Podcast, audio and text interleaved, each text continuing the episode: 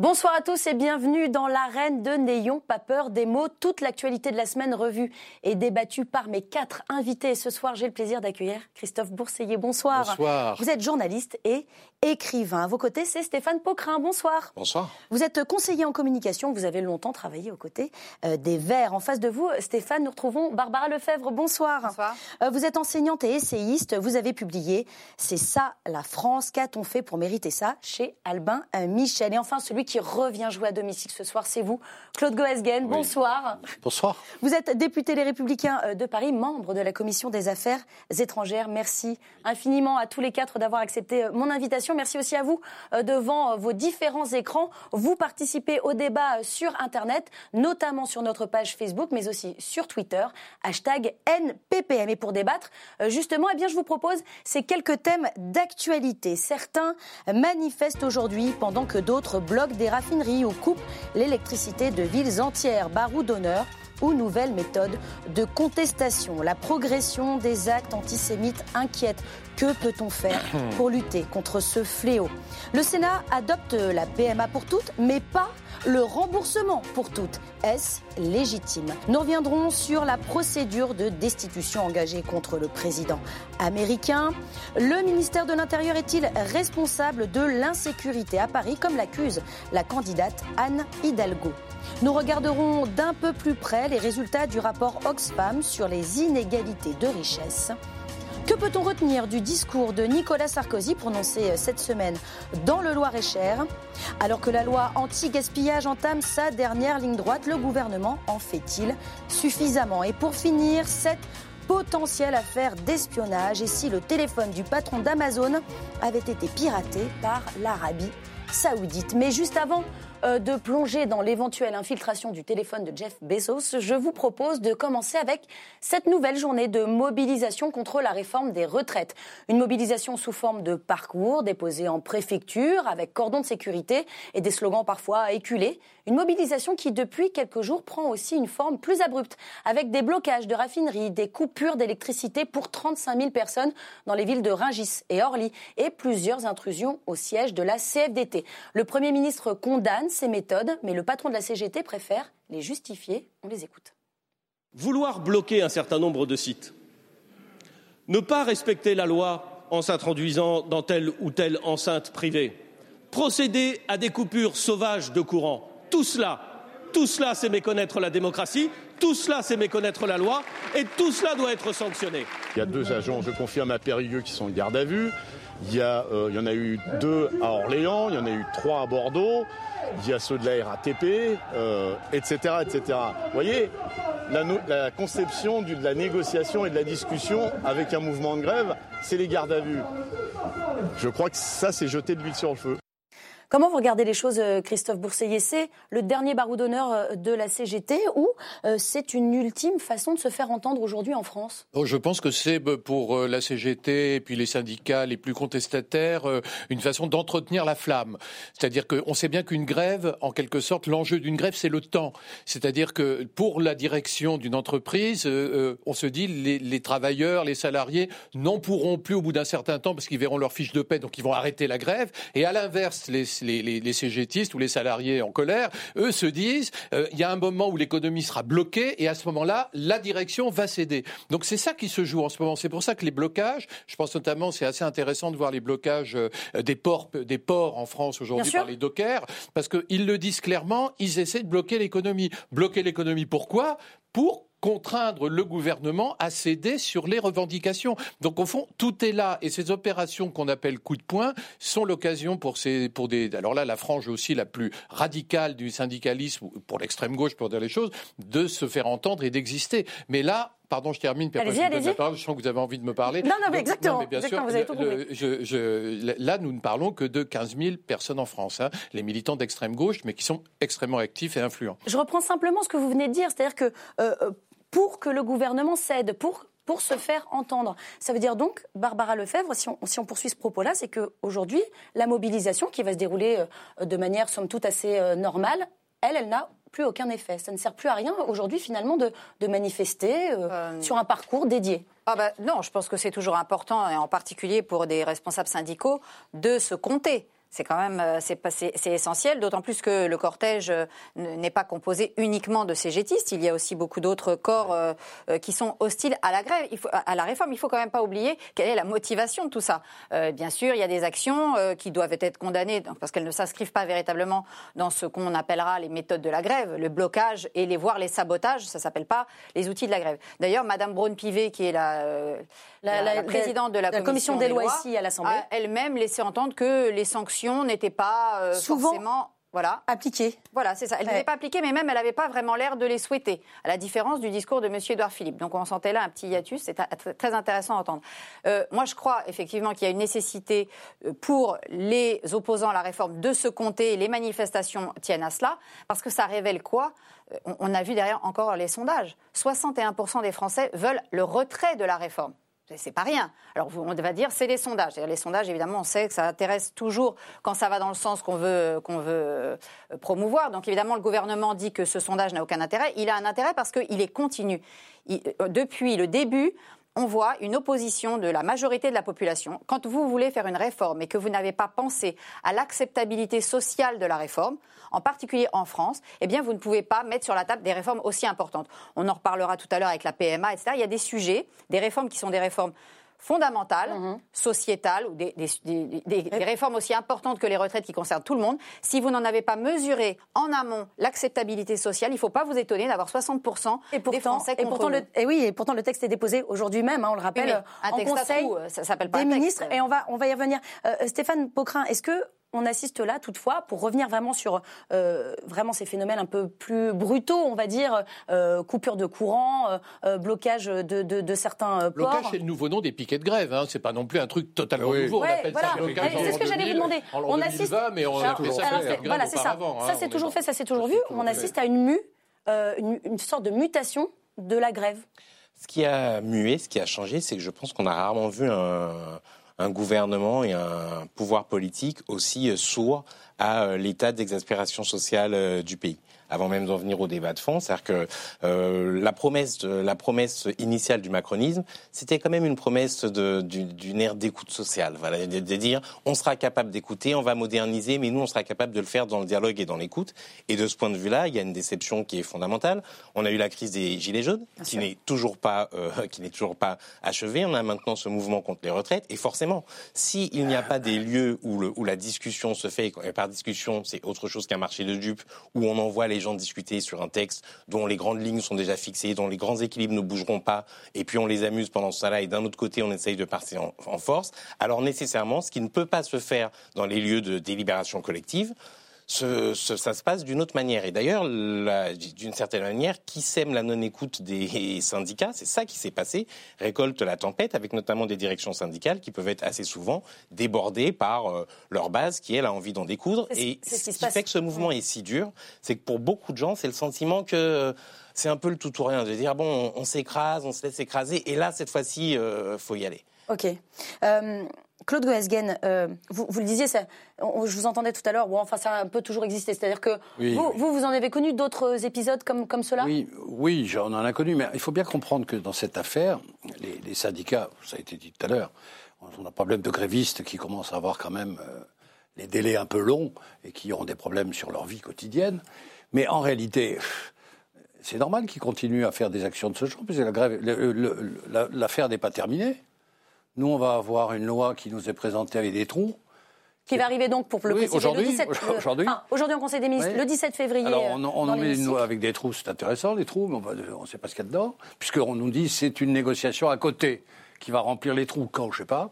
On n'est pas financé, et à l'ordre du jour du Sénat, c'est inscrit au mois de mai. Donc, euh, il est clair Après que- la conférence de financement, Ben finalement, oui, qui devrait ben se terminer ben en avril. On aura ça au Sénat au mois de mai. Donc, en réalité, le gouvernement n'a pas du tout fini euh, cette loi, qui est très mal préparée. On voit bien d'ailleurs qu'on ne sait pas combien. Il y a des, il y a des, on dit, on a supprimé les régimes spéciaux, c'est pas vrai. On les a allongés, on les a rétrécis, on les a arrangés en fonction des trucs. Tout ça, quand même, Mais- avec deux ans de travail. Non, mais sûr, si deux ans de travail pour faire ça, c'était pas la peine. hein. Mais alors, euh, Alors du coup, ça continue parce qu'il y aura des grèves larvées. Vous savez, les grèves larvées, c'est pire que tout. Parce que la grève ordinaire, vous l'avez déclarée, elle est liée. Et là, vous avez des petits groupes qui vont faire des grèves larvées, qui vous déstabilisent complètement. Ça ira mais voilà, on parle, fin on parle du surtout de quinquennat. ça, euh, Claude, C'est- C'est-à-dire que là, on- vous, vous ressentez-vous un climat de violence? Il y a quelque Ah chose oui, de plus oui, oui. violent que d'habitude? Euh, Non, ça a Ou- toujours ou été est-ce un peu qu'on violent. exagère Oui, oui, c'est violent, c'est violent incontestablement. Mais Mais, parce violence- parce qu'il y a une, il y a C'est une pas- philosophie pas des gilets violence jaunes. de masse, c'est une violence, mais qui est. Non, mais après, même de masse, c'est la question de la violence, c'est-à-dire que euh, il faut bien Est-ce que le comprendre. climat est plus violent que d'habitude Dans les mouvements ça sociaux, l'enseignement, c'est que la dernière victoire qu'ont obtenue les, les- les syndicats, c'était le retrait du CPE en 2006. Oui, c'est très ancien. Chirac, Ils ouais. ont gagné en 1995. Depuis lors, toutes les mobilisations syndicales ont abouti à un échec. Arrivent les Gilets jaunes Hmm. en 2019, et là, ils sont violents, ils cassent tout sur les Champs-Élysées, ils menacent l'État directement par une violence oui. totalement incontrôlée, même si parfois elle était manipulée, c'est un autre débat, Oui, et euh, ils non, obtiennent satisfaction. Alors c'est ça. Donc c'est la ça le question, message, c'est ça le message que social veulent reprendre les syndicalistes. Sûr, bien pas- sûr. Précisément parce que non, c'est- le débat, c'est le fait que les gilets jaunes, le mouvement des gilets jaunes, parce que Est moi, je- obtenu des choses. mais moi je Oui, confonds pas les gilets jaunes des ronds-points et les gilets jaunes c'est un autre Oui, non, débat, bien sûr, on organisés est par les. Black Blocs qui là effectivement ont joué, euh, ont joué n'empêche que le résultat est le même. Ah, le- non, le résultat n'est pas le même. Parce que vous voyez, je vais vous dire, si, les, si la, la mobilisation 13 milliards. type rond-point gilet jaune avait euh, s'était euh, poursuivie sur ce registre-là, je ne crois pas qu'ils auraient obtenu quoi que ce soit. Hmm. Ils ont obtenu quelque chose quand une petite frange de gilets jaunes, euh, poussée par des black blocs, poussée par euh, aussi euh, quelques gauchistes venus de droite et de gauche, qui euh, sont venus euh, euh, faire agréger tout ça, c'est là que les soi-disant gilets jaunes ont obtenu quelque chose. Parce que pour moi, les gilets jaunes qu'on a vus à partir de janvier-février dans les manifestations, euh, avec des euh, slogans qui n'avaient rien à voir, avec les insultes euh, à caractère raciste, antisémite qu'on a pu entendre, ça n'est pas les- ce ne sont pas les gilets jaunes qu'on voit par exemple dans le film de, de François Ruffin, Je veux du soleil. Ça n'a rien à voir. Donc, ce- c'est bien la violence, effectivement, qui a permis au gouvernement, enfin, qui a fait céder le gouvernement. Mais ça C'est veut la dire que le renaissance. dialogue social est vicié. Ah ça ben, veut dire que si on est pacifique, si on manifeste de la C'est- c'est République ma à la question, c'est Concorde, bien l'angle de on ce n'obtient rien s'il n'y a pas de la cogne. Mais d'ailleurs, regardez, on en parlera tout à l'heure, parce que les, les manifestations contre la, la loi sur la PMA ont obtenu quelque chose, non? Parce qu'il n'y a pas de débordement dans ces Alors- manifestations-là. Alors on en parlera en effet tout à l'heure, euh, Claude Guesgen. Non, il faut bien savoir que la violence a existé. Avant la guerre, par exemple, il y avait des manifestations extrêmement violentes, avec des morts. Et puis, on avait eu une période quand même où, euh, semble-t-il, les choses se passaient mieux. Là, il y a l'exaspération euh, des Gilets jaunes. Il y a la police qui en a assez aussi. hein, parce que les affrontements sont quelquefois très violents. Et ce climat de violence est en train de pénétrer le dialogue social. Et c'est une constatation regrettable, mais c'est comme ça. Est-ce que, est-ce que Stéphane Pocan n'est pas un peu en train de, de dramatiser aussi euh, Non, non. La, la- la situation, comme le dit Jean-Luc Mélenchon? Il dit faut pas, faut pas dramatiser. Ah oui, lui, il a euh, intérêt à le dire. Alors, tout, dé- tout, dépend de, tout dépend de quoi on parle. Moi, je reviens à ce que je disais tout à l'heure. Euh, Il y a de la souffrance sociale dans ce pays. Voilà. Il y a eu un, un seuil de souffrance sociale qui est largement, euh, largement dépassé. Et je crois que le pouvoir macroniste, il a été d'une, il a été d'une telle, euh, d'une telle cécité et surdité qu'en fait, euh, il a réussi d'abord à fâcher des gens et sur sa droite et sur euh, et sur sa gauche. Donc de ce point de vue-là, on a, il a réussi le en même temps avec des ça. gens des deux côtés qui ne sont pas contents. Mais quand même, il y a, euh, je crois que c'est, on paye aussi sa méthode, euh, sa méthode arrogante, le sentiment de dire qu'on sait tout sur tout. Euh, Rappelez-vous quand même lorsqu'il est arrivé, il y avait Et rien, il- surtout. il y avait cette, il y- il y avait cette volonté de, de, de, de, de- de- comment dire, de, de toucher à l'allocation euh, euh, des, des, des, des logements des étudiants. Oui, là. oui, Ah oui, bien sûr, bien sûr, les. Symboliquement, Bien sûr. Symboliquement, c'était une, une faute ori- originelle qui disait, vous savez, nous en 5 fait, euros, en haut, on n'a rien à faire de ce que vous, de ce que vous, vous, Ouais. vous vivez en bas. Et donc la difficulté, et, et ça c'est le premier point. Le deuxième point, c'est que quand même Macron, euh, il a théorisé d'une certaine manière le fait qu'il pouvait se passer des corps intermédiaires. Au début, oui. Voilà. Et Moi, donc, maintenant. Il a, essayé, il a essayé, il a tenté de se rattraper il est mais rattrapé, enfin. il est rattrapé en fait par euh, l'espèce, de- enfin le Rattrapé pouvoir jupitérien vécu. Et donc maintenant, voilà, il y a, on en revient des fondamentaux de la démocratie avec des, avec des, des mouvements qui sont difficiles dans la rue. Est-ce que c'est plus, plus violent violent, qu'avant oui. Est-ce que c'est plus violent qu'avant? Tout dépend sur quel euh, focal on regarde. Il y a toujours eu de la violence. Il y a eu des mouvements qui étaient beaucoup plus violents. Ce qui est étonnant aujourd'hui, quand même, c'est la récurrence, avant la guerre. semaine après semaine, d'affrontements euh, très très durs avec des gens dont c'est parfois les premières luttes sociales Mhm. qui mettent en, en cause leur intégrité physique face à des face à des forces de police qui sont épuisées, qui Ouais. en ont marre. Et donc marre. une des raisons des une des raisons des dérapages policiers à répétition, fatigue, la fatigue. c'est la fatigue, la fatigue nerveuse, la fatigue physique, et dans des conditions salariales qui en plus sont absolument Des millions d'heures. euh, Alors il faut comprendre que Macron, Supplémentaires qui n'ont Macron a été été, euh, élu avec euh, une espèce de crédit que ses prédécesseurs n'avaient pas.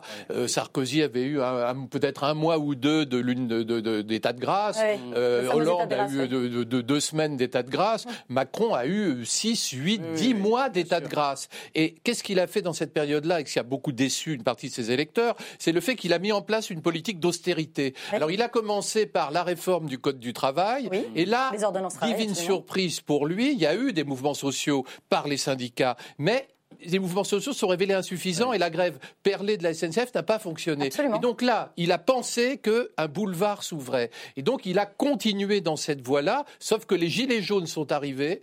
Là, les gilets jaunes, ça a été quand même, un- pardon, mais un signe de, de, de, de, de- dangerosité absolue. Et, et à partir de là, il a voulu continuer. Donc après avoir fait la réforme du Code du travail, il se Parce que- lance dans la réforme des retraites, mais la réforme des retraites arrive trop tard. C'est-à-dire qu'elle arrive après les Gilets jaunes, elle arrive deux Mauvais- ans mauvais avant l'élection présidentielle, et il est dans le timing de Sarkozy en 2010.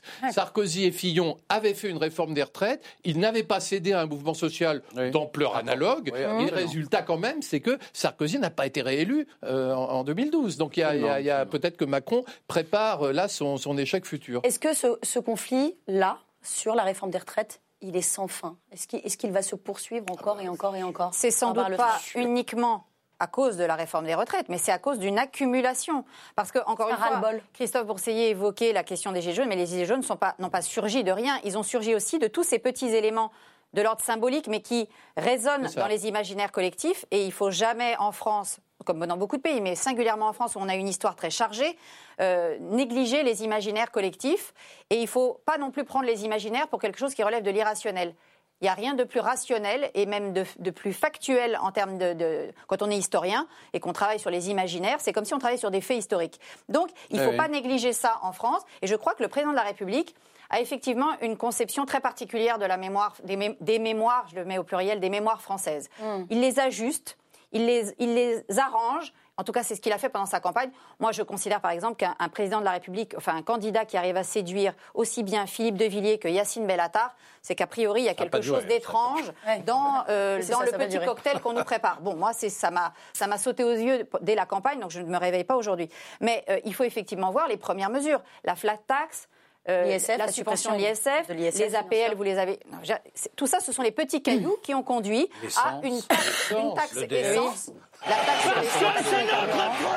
Voilà. Ça, ça mais c'était, mais c'était le, peut-être le projet. Allez, on poursuit euh, l'émission avec ces chiffres effarants. D'après la dernière étude euh, de l'IFOP pour Fondapol, le quotidien des Juifs de France est devenu très préoccupant. Moqueries, injures, agressions.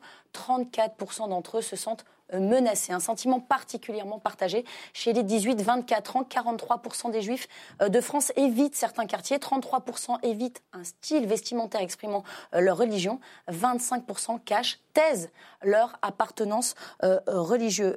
Comment le vice-président du groupe d'études sur euh, l'antisémitisme regarde ces chiffres? Non, mais ils sont réels. Écoutez, moi, je suis dans un arrondissement où les Juifs viennent se réfugier souvent.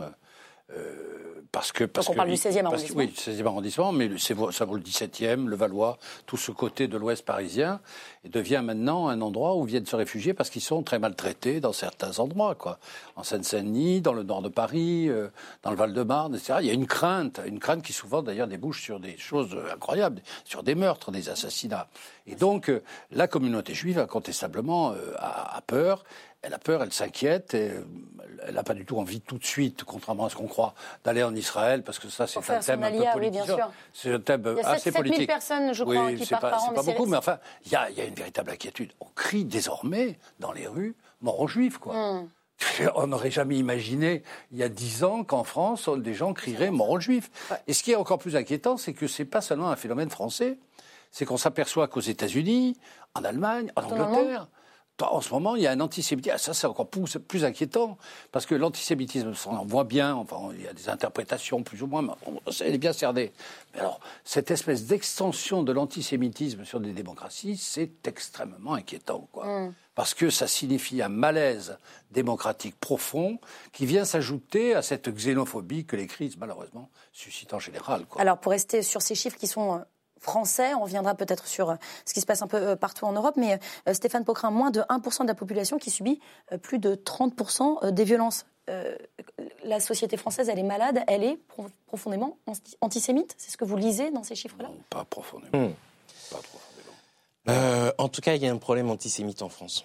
Voilà, faut pas, faut arrêter de se cacher derrière son, petit doigt. son petit doigt. Euh, vous savez, il y avait tout un débat euh, assez longtemps dans les milieux intellectuels sur le nouvel antisémitisme, Sûr. l'ancien Oui, oui. antisémitisme. La réalité, euh, Avec l'antisionisme notamment, mais on en la réalité, Oui, voilà. que- la réalité, c'est qu'il y a un continuum historique. Alors peut-être que c'est Oui, oui, toujours qui que ce revient. soit, mais que lorsqu'on est euh, lorsqu'on est juif, euh, j'ai envie de dire, peu importe euh, les gens qui vous menacent, si on est menacé en raison de son de, de son identité euh, euh, religieuse et culturelle, c'est euh, ça suffit à, à rendre euh, votre À vie euh, invivable. Alors c'est difficile d'en parler. hein. C'est assez Ça, ça rend- votre vie invivable, surtout dans certains quartiers. Parce que vous me permettrez Oui. de, de- Oui, de oui. dire. euh, Vous avez travaillé sur ces questions, notamment Écoutez, à l'initiative 2002, de Georges Bensoussan, voilà. euh, en 2002, nous avons publié Les territoires perdus de la République. Donc je pense que et la même année, Pierre-André Taguieff publiait La nouvelle judéophobie. Donc effectivement, je pense qu'on a, euh, enfin pour, pour des gens comme moi ou comme Georges notamment, euh, en- entendre régulièrement ce discours, enfin ce- ces sujets ressortir euh, comme si c'était un peu devenu des marronniers, ça commence nous, pour nous, à susciter une certaine colère froide.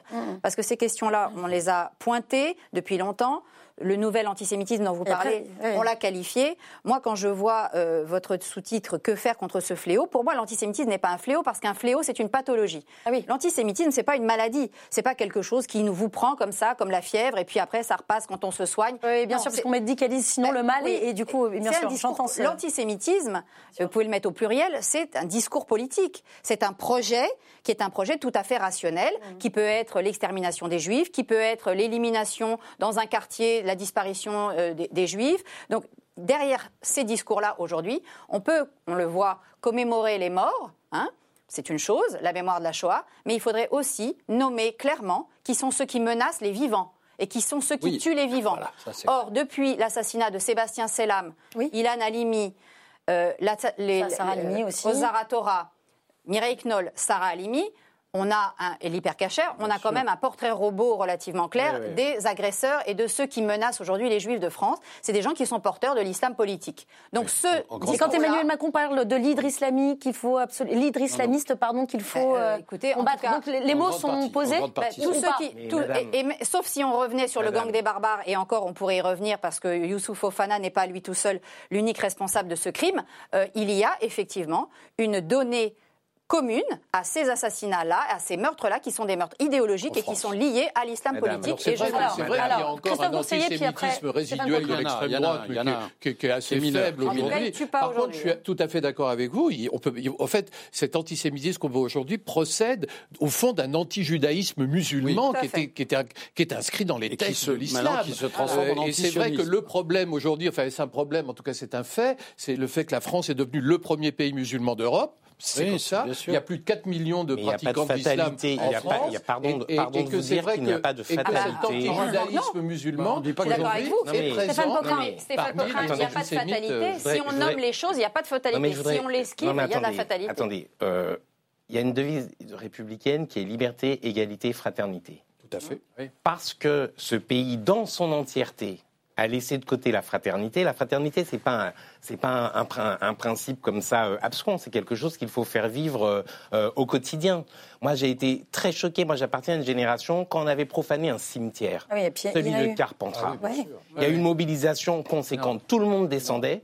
Et pourtant, il ne s'agissait que de déterrer des morts. Et je le dis avec Il toute y avait la souplesse que 70 c'est. rassemblements partout en France à Aujourd'hui, ce moment-là. aujourd'hui, quand on s'en prend aux vivants, Ouais. ça se fait globalement dans l'indifférence et globalement dans les rues à ce moment-là quand il y a une manifestation. La marche, la de voit- février on ne 2019. voit, attendez, on ne voit qu'une, on ne voit qu'une même.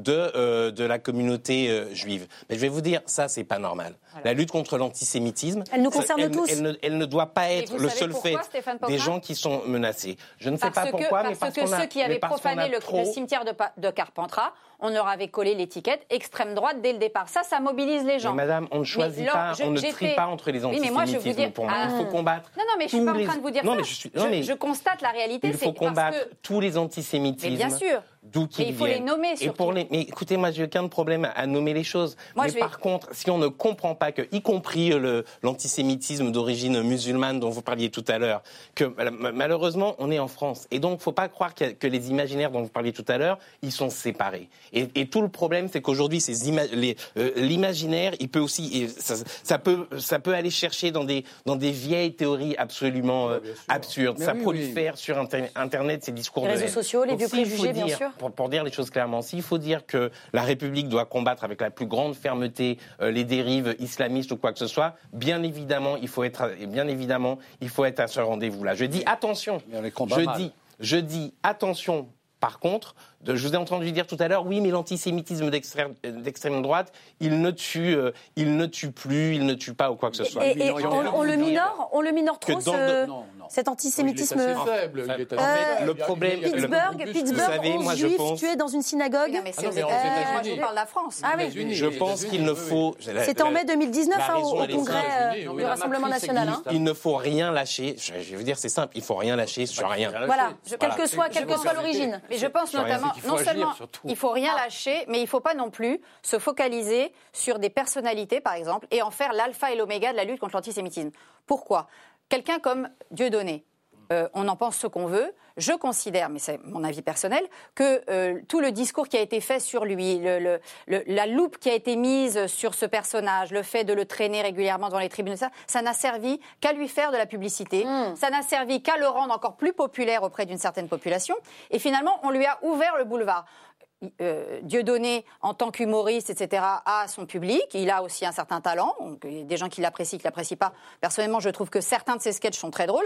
D'autres ne sont pas du tout drôles dans la mesure où ils ne sont pas, c'est pas de l'humour, c'est de la politique. Et quand on fait monter Forisson sur scène, on n'est plus dans l'humour. Donc, là, là-dessus, faire monter Forisson sur scène, ça, ça peut relever de quelque chose qui mériterait qu'on se, se penche là-dessus. Mais en revanche, décider de faire de Dieudonné l'inventeur de l'antisémitisme qui, qui, vient, qui est venu ravager la France, c'est mettre la loupe sur à côté un du- sujet du vrai problème. pour ne pas parler de tout le reste qui est l'entrisme de l'islam politique dans les quartiers et notamment le clientélisme électoral de certaines municipalités, si, si, si, qui euh, se sont euh, alliés avec des gens qui ont euh, mouillé dans des affaires d'antisémitisme très clairement. Alors, ju- juste avant de reprendre ce débat, je voudrais justement pointer ce dont on, on parlait aussi euh, tout à l'heure, hein, dans le classement des causes de, de- de cet antisémitisme. En cinquième position arrive la dérive antisémite de l'antisionisme. Le président Oui, euh, de la République, en voyage à Jérusalem euh, cette semaine, a voulu éclaircir et préciser ces différentes notions.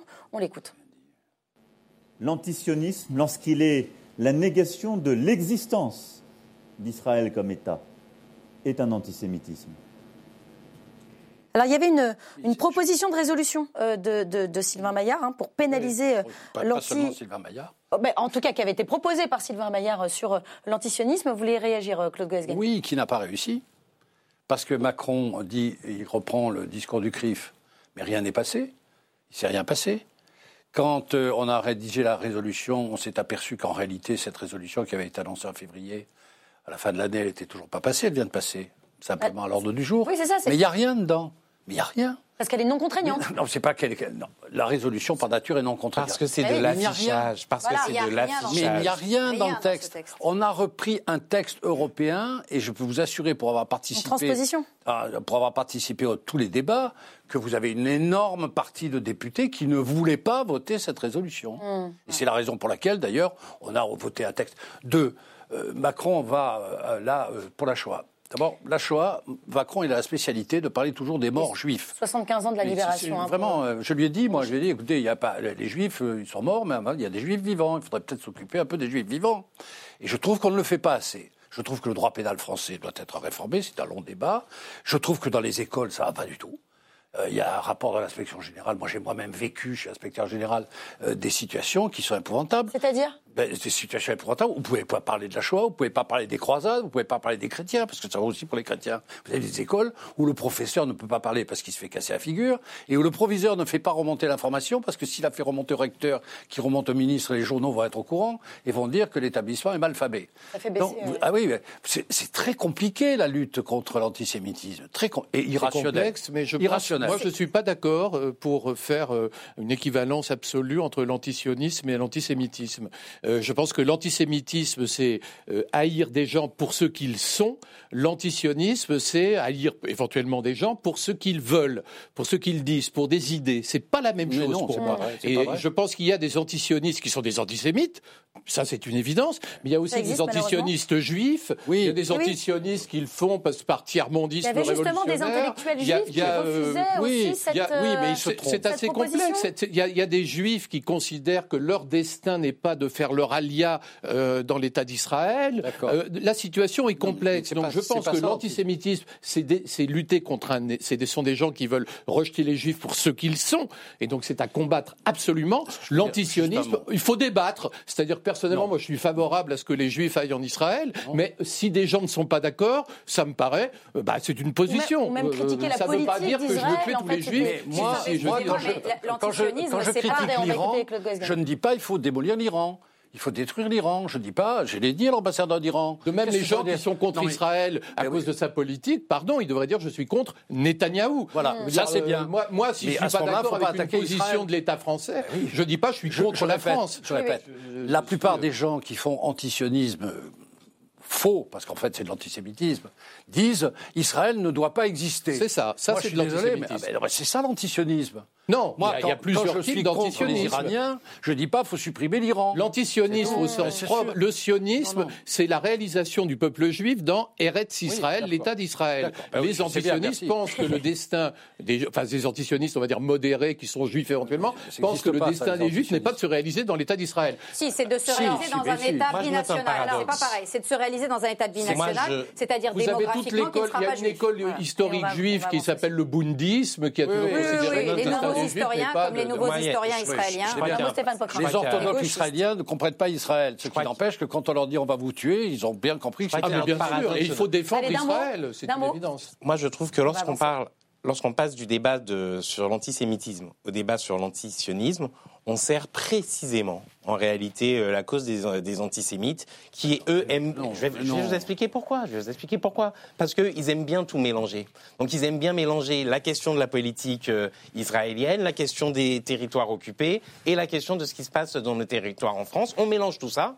Hein, et on dit, vous avez bien vu, ce sont les mêmes qui vous oppressent. Et en face de ça, on dit pas du tout, si vous voulez critiquer politiquement euh, la, la politique menée par l'État d'Israël, eh bien, vous prenez le risque d'être accusé d'antisémitisme. Ah non, non, non, c'est Moi, pas j'ai vrai. l'im- j'ai le sentiment qu'il faut être rigoureux euh, sur, euh, sur les mots. Personne n'est dupe du fait qu'un certain nombre euh, d'antisémites patentés se dissimulent derrière la question de l'État d'Israël, dont en réalité ils Non, n'ont. derrière, la, derrière la question de la cause palestinienne, qui en réalité est le dernier de leurs soucis, parce que leur vrai souci, c'est leur haine permanente, euh, Ouais. euh, historiquement, Oui, oui. des Juifs. Et donc, ils, ils essayent de faire ça. Moi, je, je répète, l'État d'Israël est un État légitime depuis il a pas dit le 1948. contraire. Mais je Non, ne. Non, mais- attendez. Ce n'est- On est Ça veut dire en réalité que tous les gens qui sont antisionistes considèrent qu'Israël n'existe pas. La, la question. désolé, c'est ça Et on va vraiment pourquoi, cette résolution était inutile La preuve, lorsque la justice a été saisie de ce personnage, d'ailleurs salafiste, qui avait crié à Alain Finkielkraut dans le cadre d'une manifestation oui. Gilets jaunes, sale sioniste, Sale sioniste. il a été jugé pour antisémitisme. Donc, et le juge ne s'est pas posé la question en Une seconde, en Chacun voyait bien que dans les ce choses contexte- quand elles sont claires dans le contexte, Parce elles voulaient sont la disparition non, de l'État voilà, elles sont claires, nettes et précises. Allez. Donc on voit bien que l'inutilité de la résolution de M. Maillard qui visait uniquement à satisfaire une petite clientèle. Voilà, on vous a tous compris. Et évidemment, et évidemment, c'est un débat qui pourrait durer encore des heures parce que passionnant. Mais on va avancer avec euh, ce vote au Sénat mercredi soir. Les sénateurs ont donc adopté l'article premier euh, de la loi de bioéthique, celui qui l'ouverture de la procréation médicalement assistée à toutes les femmes par 160 voix contre 116 mais, car il y a un mais, avec une modification de taille. La Chambre haute veut limiter le remboursement, le remboursement pardon, de la, par la sécurité sociale de la PMA aux seuls actes à caractère médical. En clair, aucune prise en charge pour les lesbiennes et les femmes seules qu'assume le président Les Républicains de la Commission des lois au Sénat. quelle serait la légitimité d'un financement par l'assurance maladie de quelque chose qui ne relève en aucun cas d'une indication médicale. Parce que l'assurance maladie n'est pas faite pour ça, c'est une charge indue. Alors, Stéphane Pocrin, 63% des, des Français approuvent cette ouverture euh, de, la PMA à toutes. Là, on assiste à quoi là? C'est un peu le, le verre euh, à moitié vide, à moitié plein? Non, c'est assez. Enfin, le, le- la personne qui s'exprimait à l'instant était assez cohérente. En réalité, euh, il n'est pas favorable. euh, il Non, n'est pas favorable à la PMA. Donc, en, en cohérence, il essaye d'en limiter, euh, L'accès. euh, l'accès. Donc, je, je dirais que c'est un débat de, c'est un débat de conviction, c'est un débat Bien éthique. Euh, je, je peux, moi, je partage pas. Je ne partage pas son, je ne partage pas son avis. Oui. En même temps, il est dans son rôle de parlementaire de défendre les convictions, euh, les convictions qui sont les tiennes. Par contre, j'ai envie de, de, de dire que de ce point de vue, euh, le gouvernement s'est engagé dans ce débat-là d'une manière euh, un peu euh, un peu étrange. En gros, ils ont voulu, ils ont donné l'impression de vouloir satisfaire une clientèle électorale, pour dire les choses assez clairement, plutôt que d'avancer franchement sur la défense de ce que serait euh, une des convictions de principe et de défendre ses positions. Non, non. Et moi, je suis pour qu'il y ait un débat dans le pays. Voilà. C'est c'est quoi Ça veut dire que le débat, il n'a pas eu lieu débat a eu lieu, ça s'appelait les. États généraux de la bioéthique. Il a eu lieu. oui. qui d'ailleurs il a eu en majorité, aussi, qui d'ailleurs Ah en majorité sur les États généraux de la bioéthique sur cette question de la PMA était hostile à la PMA. Sauf que le tout étant chapeauté par Monsieur Touraine, député LaREM, qui d'ailleurs est celui qui a réussi à réintroduire vrai. discrètement la GPA. Pas rien, la GPA. Donc euh, le gouvernement s'est engagé à retirer ce petit alinéa de, de- de la loi, euh, mais euh, en tout cas pour l'instant elle y est toujours. Donc on voit bien que la façon dont les États généraux de la bioéthique ont été gérés, c'est quelque chose qui devait être euh, en, en cohérence avec la société civile et ne l'a pas été. La question du remboursement de la sécurité sociale, elle est, elle est majeure et ça, parce que ça concerne le contribuable et ça concerne tous les Français. Pour des faits, la PMA, on évalue à peu près 3000 femmes qui seraient potentiellement concernées par cette PMA euh, sans père. Bon, déjà, c'est pas c'est pas toute la population française. Par contre, c'est toute la population française qui va financer. Est-ce que la sécurité sociale est là pour fournir un service? Non, elle est là pour prévenir et pour à ce soigner. moment-là, si, si elle est pas là pour fournir un service. il faudrait interdire le remboursement de l'IVG.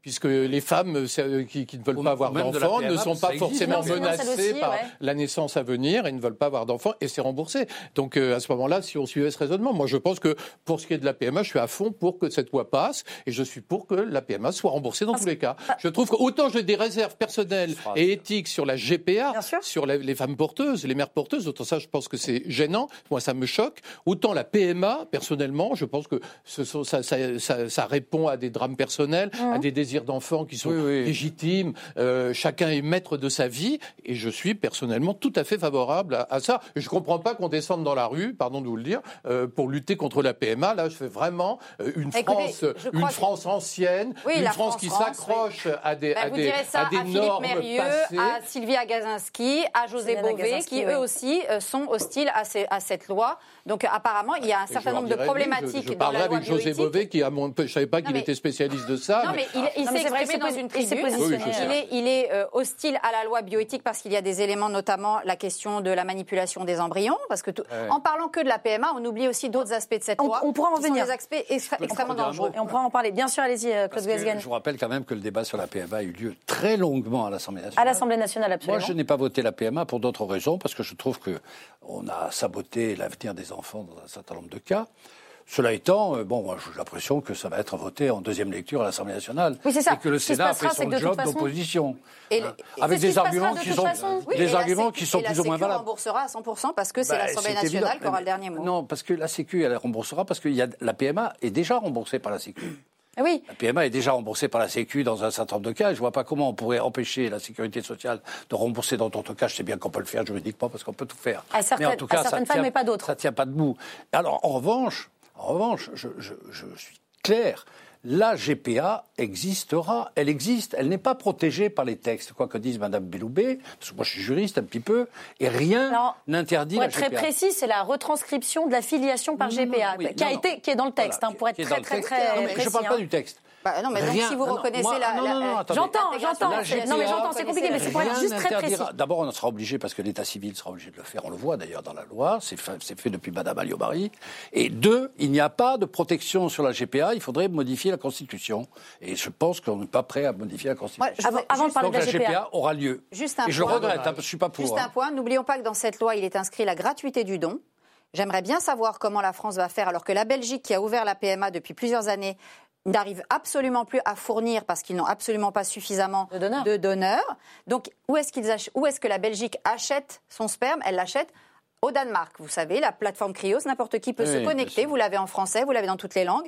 Euh, vous, vous tapez Krios International, vous pouvez acheter euh, donc. Et si vous voulez des ovules de donneuses, on vous fait un petit lien pour Krios USA. Donc là, vous pouvez acheter vrai, vos c'est ovules aux États-Unis. Donc quand on vient nous dire la marchandisation des corps, jamais, parce que c'est la gratuité des dons.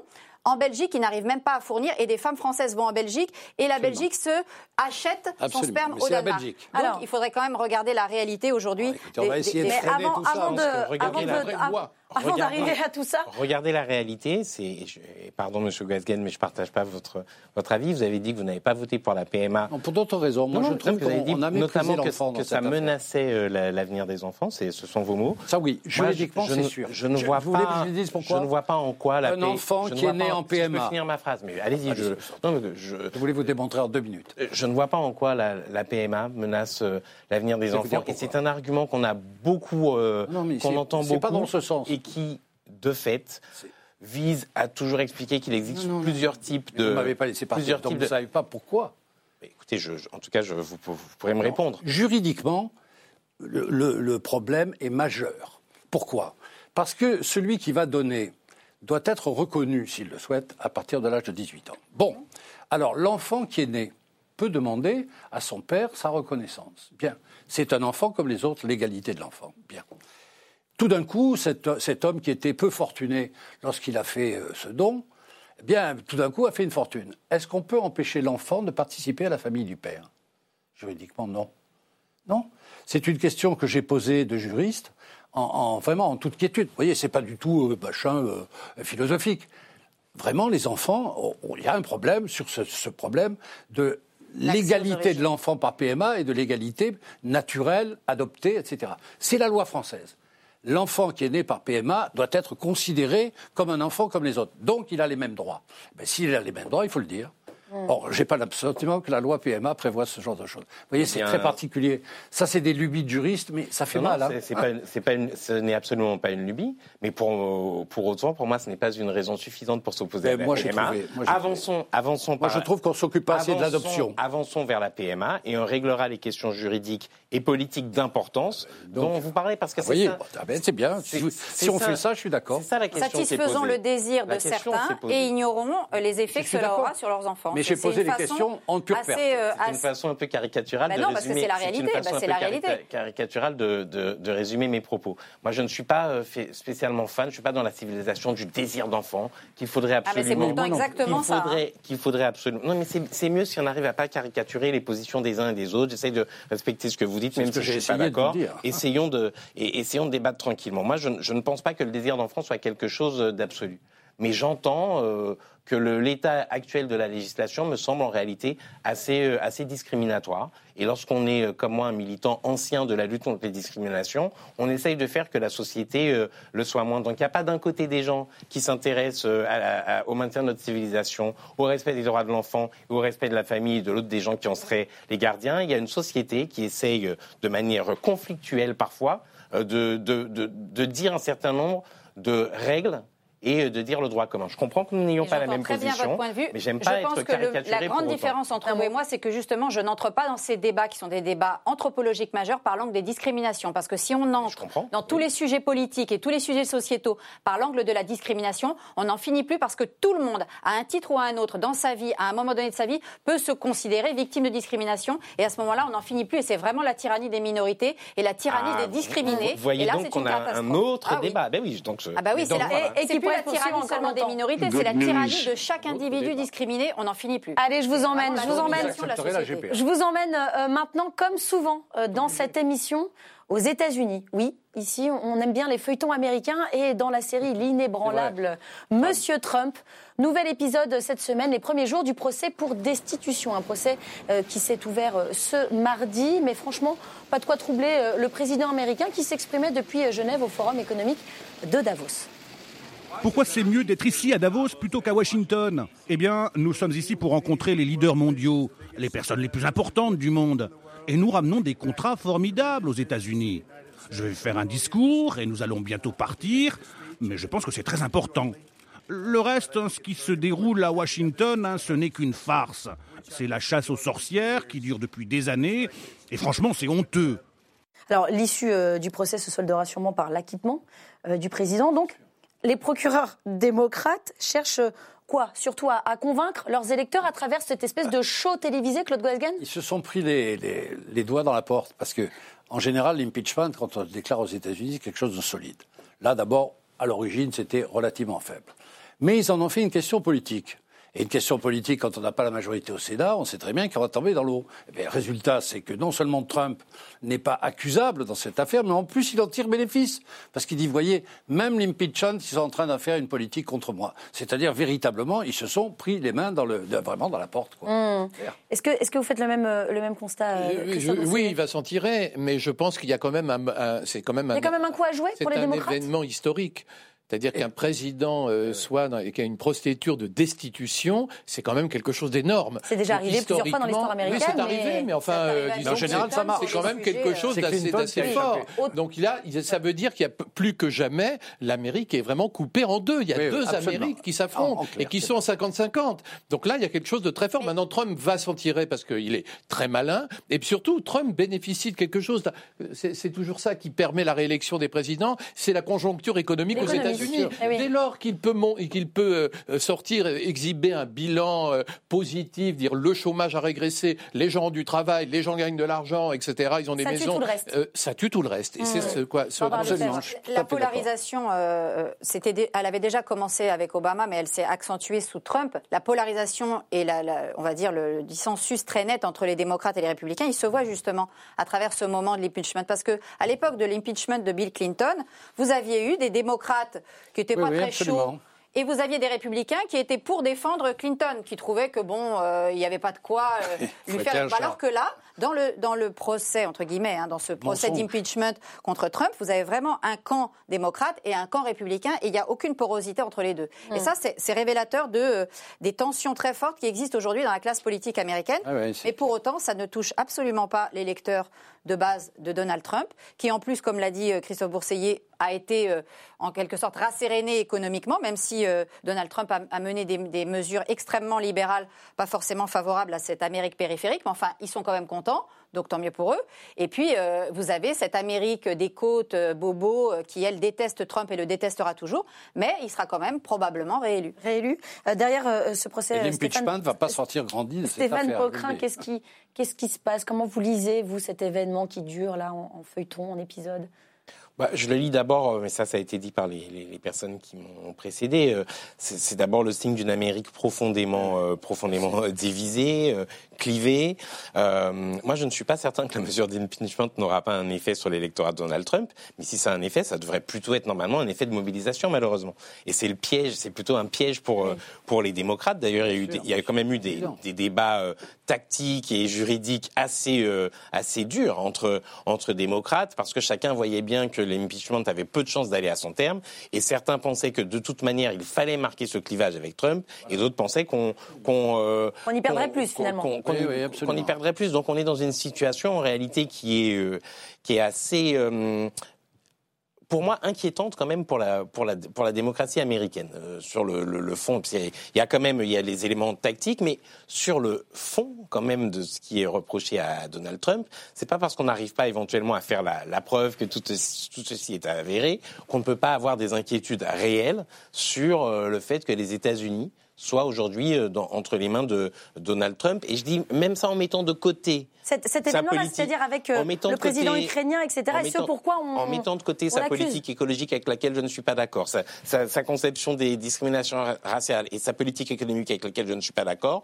au-delà de ça, sa conception du rôle d'un président et sa conception de- du fonctionnement de la démocratie peut inquiéter et inquiéter euh, au-delà, à mon sens, des frontières de- du seul parti. euh, Et c'est peut-être, la, la- la dernière chance, la dernière possibilité des démocrates, non S'ils arrivent à faire éclater cette vérité-là, non? Moi, je crois pas. Je crois qu'en fait, les... je crois que la question elle est politique. Il faut que les démocrates arrivent à convaincre, euh, à gagner les prochaines élections euh, présidentielles et qu'au- et et qu'aucun débat juridique de ce point de vue-là ne viendra à leur euh, à leur secours. Ils doivent re- ils doivent reconstituer une nouvelle alliance entre ce que euh, euh, ce que Madame appelait les électeurs bobos Ouais. anti-Trump, mais en fait les démocrates américains ils doivent reconquérir le peuple les workers, euh, les, les convaincre qu'une autre Amérique, est- euh, qu'une autre Amérique est possible. Et si euh, les démocrates américains n'arrivent pas à répondre à la question sociale, alors ils seront à leur tour Donc, battus. c'est Donc, finalement, tout le monde- tout le monde comparable s'en fiche la- de ce procès, finalement comparable avec la gauche française, donc, parce que qui elle aussi a abandonné les classes populaires et les classes laborieuses depuis bien longtemps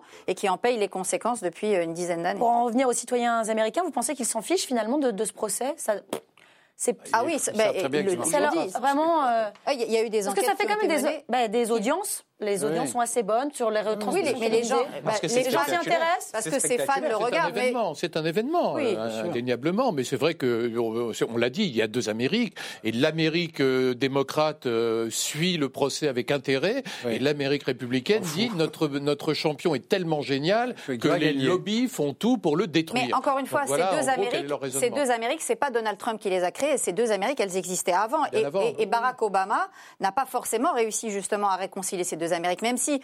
Beaucoup ont oublié son discours de Philadelphie, où justement il essayait de dépasser le discours racialiste. Euh, Il était d'ailleurs, il s'exprimait contre la discrimination positive. Il disait qu'il allait justement être le président qui réconcilierait toutes les Amériques. Lui aussi, il promettait de la réconciliation. Et en réalité, il n'a pas réussi à réconcilier justement cette Amérique des workers, les workers blancs.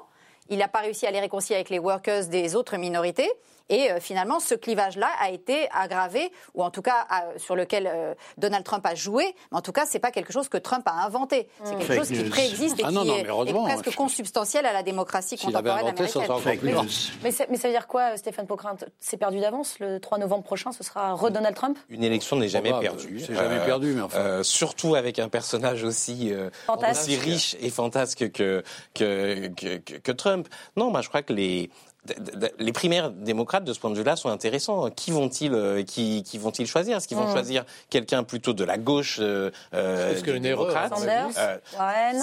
Oui, mais prenons le cas de Bernie Biden. Sanders. Euh, son Ouais, pro- lui, c'est Mélenchon en version Ah oui. américaine. Ça, c'est Oui, mais- aucun Avec quelques intérêt, indigènes. Mais Ils sont l'hypothèse, mais l'hypothèse que je formule moi après ça, elle ne sera peut-être pas vérifiée si c'est pas lui qui est choisi. On nous a déjà dit la dernière fois que Hillary Clinton, elle était meilleure pour battre euh, Trump. Moi, je pense que quelqu'un qui ne serait pas issu du sérail et de l'élite politique américaine Pourrait faire la aurait euh, aurait quelques chances. Mais après ça, je, euh, je je peux me tromper. Puis ne vivant pas aux États-Unis, je ne subirai pas les conséquences de mon absence de diagnostic. Très bien. Good news. Très bien. Alors on va, on vous va avancer un mot. Les pays anglo-saxons commencent à avoir des gauches qui ressemblent à la nôtre.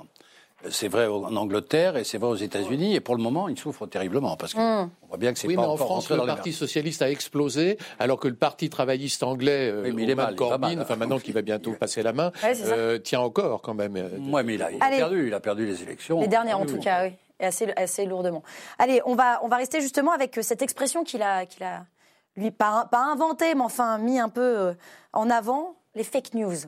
Allez, euh, donc euh, exactement les fake news. Alors, vous connaissez tous le principe, je crois, sur ce plateau, fake news ou pas. Vous allez tout simplement me dire si les informations que j'ai glanées, trouvées euh, euh, sur Internet et que je Oui, vais vous communiquer dans un instant sont totalement erronées, inventées ou vraies. Et on commence avec cette publication euh, partagée euh, des centaines de fois sur Facebook depuis euh, décembre. Publication qui affirme que les enfants japonais sont les plus sains du monde et que cela s'explique par l'absence totale d'obligations vaccinales. Est-ce que c'est vrai? Est-ce que les petits japonais sont en meilleure santé parce qu'ils ne se vaccinent pas? C'est faux. C'est faux. C'est totalement faux, un Bah oui, point. c'est faux. ouais. Pour C'est Stéphane. Je crois qu'il y avait Ah, on gagne unanimité. des Il y avait- On points. unanimité Ah, entre les Évidemment, on joue toujours pour Ah, gagner. on avait Barbara Lefebvre, sinon ça ne sert à rien. Ça ne joue pas. on La vie est une Ah compétition. C'est faux, voilà, c'est ça. vous Un buzzer. Alors c'est totalement faux. Ils sont en effet en excellente santé, juste pour préciser les choses, d'après plusieurs indicateurs internationaux, mais ils sont aussi parmi les plus vaccinés au monde. Ce n'est pas une obligation, mais enfin, ils sont, euh, on leur conseille fortement de, enfin, on conseille fortement aux, pa- aux parents de, de les, de les vacciner, et ça marche. Allez, seconde info, est-ce que vous me croyez? Si je vous annonce que cette semaine, un élève de Vesoul est venu en cours d'histoire avec un Ah obus oui, c'est vrai. Ça, c'est vrai. Un point pour Barbara Pourquoi pas C'est vrai, c'était Bah un oui, obus de la Première Guerre mondiale qu'il a trouvé Absolument. dans son jardin. Absolument, dans le champ de son Oui. père, absolument. Il n'avait pas été euh, Oui, il l'a ramené dégoupillé. à l'école, pas dégoupillé. euh, Voilà. ça, il a- je ne savais pas. Il a failli faire euh, exploser son exposé. Ah oui. Voilà. Très Merci. Voilà. Donc ça s'est produit mardi euh, dans un collège de la ville. Il avait trouvé l'obus euh, en effet dans un champ avec son papa et les démineurs sont arrivés évidemment. Ah bah et, tout est et tout est rentré euh, dans l'ordre. J'espère, on espère tous évidemment qu'il y C'est a une bonne note parce qu'il s'est beaucoup Nous, souvent, les euh, enseignants dans d'histoire-géographie, son on demande aux élèves de nous ramener des petits objets personnels. Ouais, alors là- que là, bon, c'est un peu raté. Là, ouais, c'est un peu plus compliqué. table, enfin, Exactement. Allez, on finit avec ce titre. Figurez-vous qu'en Australie, un homme euh, s'est fait passer pour un koala. Et il a ainsi euh, récolté 300 000 euros. c'est bien Déguisé possible. bêtement en koala, c'est possible. C'est bien possible. c'est le Gorafi, ça, c'est ça évidemment, c'est totalement faux. Vous voyez, j'y comme quoi. Euh, bah. Mais faut pas croire tout ce qu'on trouve sur Internet. Ah Non, c'est une blague du Gorafi, évidemment. Bravo, euh, Stéphane Poquelin. Allez, retour, retour en France et retour surtout aux choses sérieuses, et plus précisément dans notre belle capitale où, malheureusement, l'insécurité ne cesse de grimper. Incivilité sur les trottoirs, violence euh, sur les routes. Pour l'actuelle maire de Paris et candidate à sa succession, la faute à qui? La faute au ministère de l'Intérieur. On l'écoute sur France Inter. Il y a un problème à Paris aujourd'hui d'augmentation extrêmement importante euh, de l'insécurité. Insécurité routière, qui relève euh, quand même des forces de police nationales, euh, des vols à la tire, des cambriolages, dans le métro, une augmentation absolument incroyable. Mais ça, un c'est- problème c'est la- de maintien de C'est l'ordre. Voilà, c'est C'est la problème- faute de la mairie ou c'est la faute non, non, de- ça, du préfet de c'est police Tout ce que je viens de dire relève des pouvoirs de la police nationale. Je pense qu'il faudrait que le ministre de l'Intérieur, en effet, euh, euh, regarde de plus près ce qui se passe euh, aujourd'hui à la préfecture de police. Alors, Claude Goesgen, vous qui avez longtemps été sur les bancs de l'opposition euh, au Conseil de. J'y suis de- toujours, de d'ailleurs. Paris. Et c'est vrai, bien sûr, absolument. Ça fait tellement longtemps. Est-ce que, est-ce que, est-ce que vous êtes d'accord avec ce que dit Anne Hidalgo? Oui, sauf qu'elle aurait pu créer une police municipale qu'elle n'a pas voulu faire. Car en réalité, on voit bien que la police, la police parisienne ne peut pas tout faire, quoi. C'est clair, la délinquance augmente. Mais on peut aussi faire, avec des modifications législatives qui ne sont pas terribles et qui seraient acceptées, faire une police municipale, ce qu'elle a toujours refusé. Alors maintenant, elle vient de découvrir les vertus de la police municipale d'accompagnement, c'est-à-dire la, la- la police municipale qui fait les infidélités, les petits délits, etc. Qui permettrait d'ailleurs à la préfecture de police peut-être d'avoir une meilleure efficacité. Mais je les mets dans le même sac.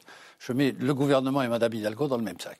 Vous faites le même constat, Christophe Bourseiller Ben, c'est affreux parce que sur la question de la police municipale, je suis d'accord avec Claude Goesgen, alors que j'a- j'avais soutenu Anne Hidalgo quand elle avait été élue, je la trouvais plutôt intéressante, mais j'ai été tellement déçu par sa gestion, je dois dire, euh, à titre- en tant que Parisien, pardon Ouais, ouais, pour ceux- qui ne sont pas à Paris, Oui, oui, mais j'ai été sûr. tellement déçu par sa gestion, j'ai trouvé qu'il y avait une espèce de bureaucratie parisienne incompréhensible, que la ville est sale, il y a l'insécurité, euh, on a une impression de on comprend rien. Je, je trouvais que cette fermeture de la voie express, ça, ça, ça a pas grand chose parce qu'il n'y a jamais personne dessus et que par contre il y a des bouchons atroces qui défigurent les quais de, de Paris qui sont tellement beaux, tellement plus beaux qu'une voie express. Enfin bref, j'ai trouvé euh, ce qu'elle faisait euh, sans intérêt et je me suis dit que peut-être elle s'était mal entourée, peut-être qu'elle est mal entourée, et donc quand on ne sait pas s'entourer, c'est mauvais signe. Donc personnellement, je suis un déçu d'Anne Hidalgo, et je suis d'accord avec vous dans la mesure où, effectivement, s'il y a l'insécurité à Paris, bah, la maire ou le maire est responsable Mm. et doit mettre en place une politique euh, qui permet de, de faire en sorte qu'il n'y ait pas d'insécurité. Elle est, elle est Voilà. responsable, euh,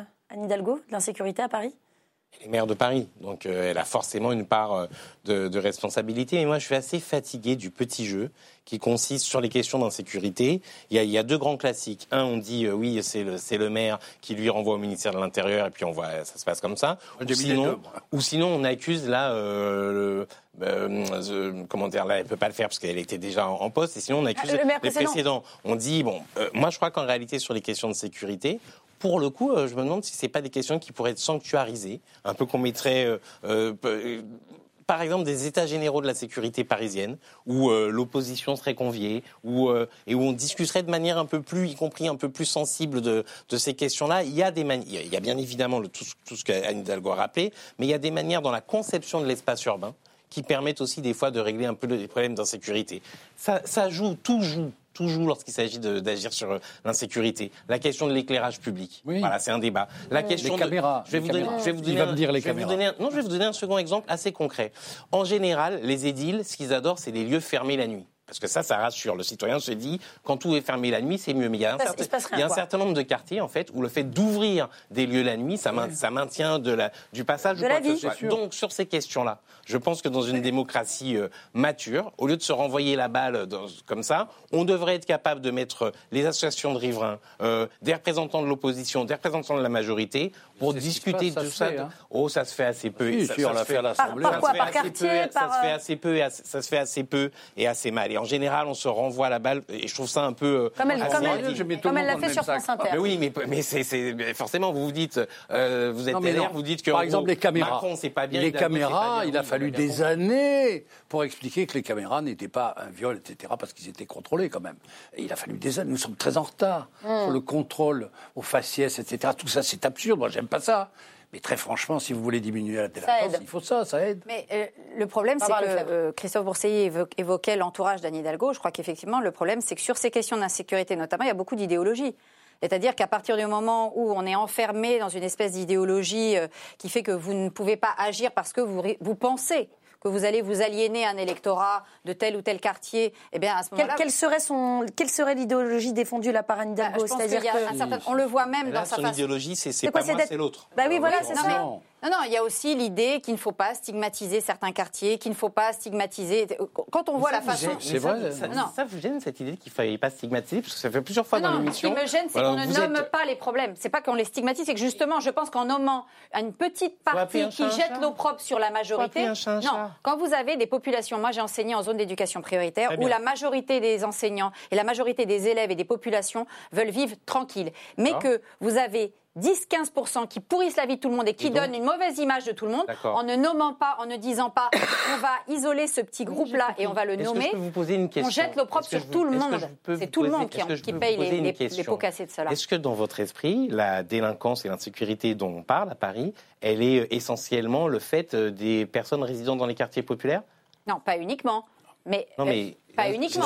j'essaye de comprendre. L'insécurité de qu'il y a derrière. Pas uniquement, mais c'est la, la délinquance. La délinquance et l'insécurité, c'est pas, c'est pas non plus euh, complètement des choses différentes. Le vol à la tire, ben non, non, la délinquance, c'est les trafics de drogue, les trafics de stupéfiants. Ayant en plus, ce n'est plus mon cas, mais ayant vécu très longtemps, plus d'une dizaine d'années dans le 19e, euh, vers le métro Crimée, Si de Corentin Porte de la Cariou, Chapelle, par je peux vous dire que je voyais à Stalingrad sécurité, les dealers de drogue. Excusez-moi, mais, euh, c'est quand même. Et euh, personne n'a envie de vivre dans ces conditions. Eh ben voilà, ben, sauf que, sauf qu'on ne- 15 ans, je suis sauf partie. qu'on ne, D'accord. sauf qu'on ne Donc- peut pas résoudre, typiquement à la chapelle, excusez-moi de vous dire qu'il y a eu plusieurs opérations qui ont été menées. Ça fait quoi? Donc on Ça, déplace. c'est l'État. Mais oui, mais justement, c'est ça que je veux dire. faut arrêter de baratiner les gens parce qu'on dit qu'on agit durement et donc en général. Place de dit- Stalingrad, il y a eu des, travaux qui ont été faits. Je connais extrêmement bien ce quartier. Le- le- les travaux ont été faits, ça a contre été le crack. extrêmement le bien trafic rénové. de crack se déplace Non, non. et revient. Le Ah, trafic si. de crack, restez Oui. à la place de Stalingrad. Il J'y ai vécu. Vous avez le cinéma MK2 Bobo avec les, petits, les petites Tout le monde vient. À côté, vous avez le type qui fume son crack juste à côté. Voilà. Donc vous avez une cohabitation tout à fait harmonieuse, on pourrait dire, hein, Et euh, donc, dans, par ces- dans exemple, ce pas de quartier-là. bonne, et Bah, par exemple, il n'y a pas de bonne, par exemple, il n'y a pas de bonne ses enfants, ça pose politique problème, hein. de lutte contre Si, l'insécurité à Paris, si. sans une lutte euh, résolue aussi contre euh, une lutte de réduction oui, des risques. Et Ah, ça ensemble. ça, ah, sauf, ça, que, c'est sûr. sauf que c'est dans la tête des gens, c'est pas forcément. Mais qu'a fait justement, et, et sur un autre sujet, parce que moi je ne relis pas, ça. je ne lis pas cette question des, camps de migrants avec l'insécurité. Ce n'est pas du tout mon intention. Mais Madame Hidalgo a fait la même chose. C'est pas moi, les, les camps de migrants, c'est la préfecture. Résultat, on a laissé des gens vivre dans une dans une Ah, indignité affreux. humaine. Sur le complète, c'est terrible. Ça, C'est terrible. c'est Vous prenez le scandaleux. boulevard périphérique à la hauteur de la porte de la Chapelle. Ça continue. village, là, C'est Et vous avez la, ville- la- la colline du Crac juste à côté. Ça, c'est leur responsabilité conjointe de Madame Hidalgo et de l'État d'avoir laissé ces gens vivre dans des conditions aussi inhumaines et absolument euh, dégradantes pour l'image de la France. C'est sûr, mais il ne faut pas avoir peur de dire qu'on fait une politique de sécurité. Mais pourquoi? Non Parce que, parce que il y a des villes. Moi, j'ai connu New York dans les périodes les plus Oui, c'est vrai, difficiles. ça a changé. New York. Giuliani a réussi à faire une ville qui était acceptable. On peut faire une politique de sécurité qui, d'ailleurs, est en réalité aussi une politique de compréhension des risques. Mais ça existe. Mais ne pas dire au départ, on peut pas faire la sécurité parce que la situation est trop mauvaise. Parce que si on commence à dire ça, on fait rien. Personne. Mais C'est- Giuliani, alors, un c'était quoi. C'était la théorie Non, du du zéro, la Zéro. tolérance zéro. Ouais, Bah, tolérance nous, on a zéro. des délinquants, des mi- délinquants mineurs, ça fait 15 fois, 20 fois qu'ils sont interpellés dans la même année. Qu'est-ce que vous voulez faire avec des, des mineurs que vous ne pouvez rien faire contre eux, ni taper non plus vers leur famille Parce que, excusez-moi, quand vous laissez votre, votre enfant qui a 15 pensez ans à une 1h du matin, il est toujours dehors, excusez-moi, moi je beaucoup. pense que les premiers pour- éducateurs sont les parents, c'est eux qu'on doit responsabiliser. Stéphane Poquelin, d'un mot? Ça tient en fait qu'il n'y a pas beaucoup D'un de mot pour. euh, je, je comprends, je comprends finalement pourquoi Madame Hidalgo euh, botte en touche. Ouais, j'ai- tout à l'heure, j'étais dur avec elle. C'est qu'en fait, dès, qu'on parle, dès qu'on parle, dès qu'on parle d'insécurité, les meilleurs esprits, il y en a ici autour de cette table. Bien sûr. Chacun rentre semaine. dans le débat. C'est assez marrant parce que vous- tout à l'heure vous disiez qu'il fallait pas faire d'idéologie, et là, en, en trois minutes. Vous avez fait un concentré de sujets Qui, sont, qui sont assez importants pour vous. Et Moi, je pense qu'il faut rentrer dans les débats de sécurité de manière beaucoup plus pragmatique, y compris en écoutant euh, la parole des riverains. Et c'est vrai que la parole des riverains, elle n'est pas toujours, elle va pas toujours dans le sens de ce que diraient les gens qui appartiennent plutôt à ma famille politique et tout. Moi, je suis pour euh, pacifier ces débats-là, mmh. les sanctuariser et qu'on puisse euh, appeler un chat un chat et poser les problèmes euh, tels euh, qu'ils se posent. Et c'est pour ça que je trouve pas très digne, lorsqu'on est la première magistrate de Paris et qu'on aspire à leur revenir, de dire simplement c'est la faute du ministère de l'Intérieur. C'est aussi de sa faute. un peu léger. Ça, oui, mais c'est un, peu court. C'est un peu court de dire comme ça. Paris martyrisé. Mais Paris libéré. Voilà. C'est une faute. Allez, on va, on va. On va avancer, euh, puisque dans l'actualité de cette semaine, il y a aussi euh, ces chiffres. Le tout dernier rapport de l'ONG Oxfam France rapporte que les inégalités se creusent encore et toujours. La fortune des 1% les plus riches de la planète équivaut à deux fois la richesse des 90% de la population mondiale. Cette année, l'ONG s'est concentrée sur les femmes, victimes prégnantes euh, de ces inégalités, comme nous l'explique la directrice générale d'Oxfam France, Cécile Duflot.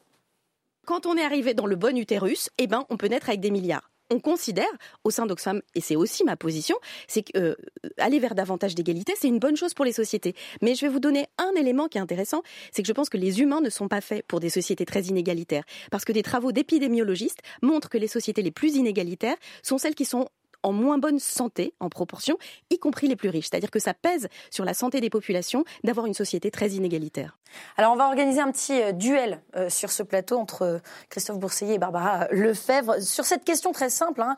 Est-ce que l'ascenseur social est, bloqué en France? Vous avez chacun 45 secondes pour défendre votre point de vue. On commence avec vous, Christophe Bourseiller. Non, je pense que l'ascenseur social n'est pas bloqué en France simplement parce que ce rapport porte sur le monde entier.